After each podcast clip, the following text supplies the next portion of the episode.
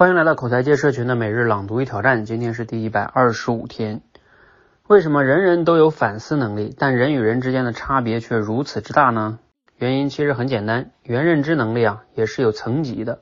在人人都有原认知能力的世界里呢，唯有拥有更高级的原认知能力的人才能胜出。按照心理学意向性分类，原认知至少可以分为六个等级，它们最终呢又可以归为两类。被动原认知和主动原认知，普通人啊，通常只会在遇到问题时被迫启用这个能力，比如遭遇指责呀、批评啊，才不得不去反思纠正。处于顺境时呢，依旧会顺着本性生活，该玩手机玩手机，该睡懒觉睡懒觉，对自身行为的好坏毫无觉察。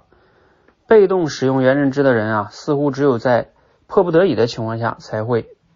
被迫扇动几下翅膀，而有些人即使在没有威胁的情况下呢，也会尝试练习扇动翅膀，让自己不断的进化，彻底远离危险。从被动到主动，这是一个转折点。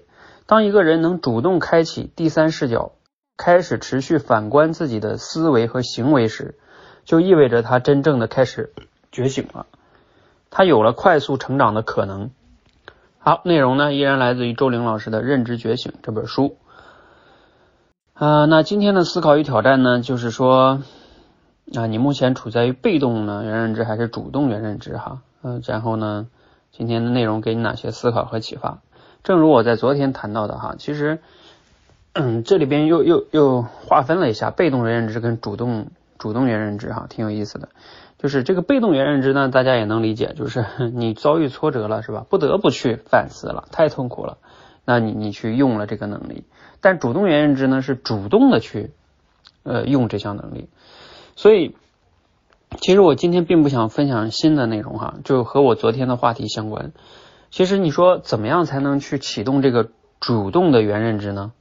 关键呢，我觉得昨天我分享那个让大家去践行这个。高效能行动系统就很很关键，为什么？因为你想啊，就是所谓的被动原认知是说我们在生活中遇到了一个问题啊，这个问题也许是老板对你的一个啊 叫什么不满哈，或者说你自己生活中遇到了一个变故，就是总之你遇到了问题，然后这个问题呢让你不得不去用你的原认知叫被动原认知，那主动原认知是什么呢？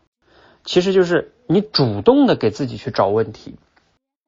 那什么叫主动的找问题呢？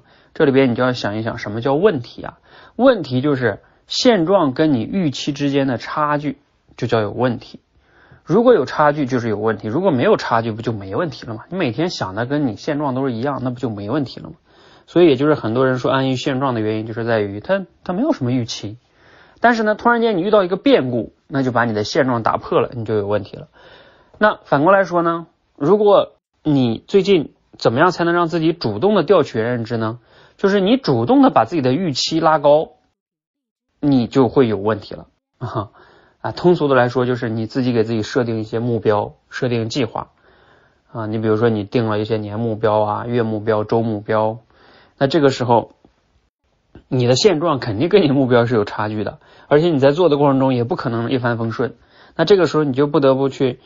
呃，因为你相当于主动给自己设定了啊，那这个时候你就主动的调取自己的原认知了，嗯，而如果你不去，你想一想，如果你不去设定自己的什么这个年目标、月目标什么的，那这个时候呢，你就可能就凭着感感觉走啊，那这个时候你就只能是用被动原认知，遇到问题了你才能去反思，所以这个就是我昨天说的，利用高效能行动系统就能让你主动的去锻炼自己的原认知能力。好，希望我们一起呢，能去要想管理好自己的认知，提升自己的主动原认知能力哈。希望我们还是继续践行高效能行动系统。如果对此感兴趣呢，可以加入我们哈。好，让我们一起嗯持续的朗读与挑战，持续的输入、思考、输出，口才会变得更好。谢谢。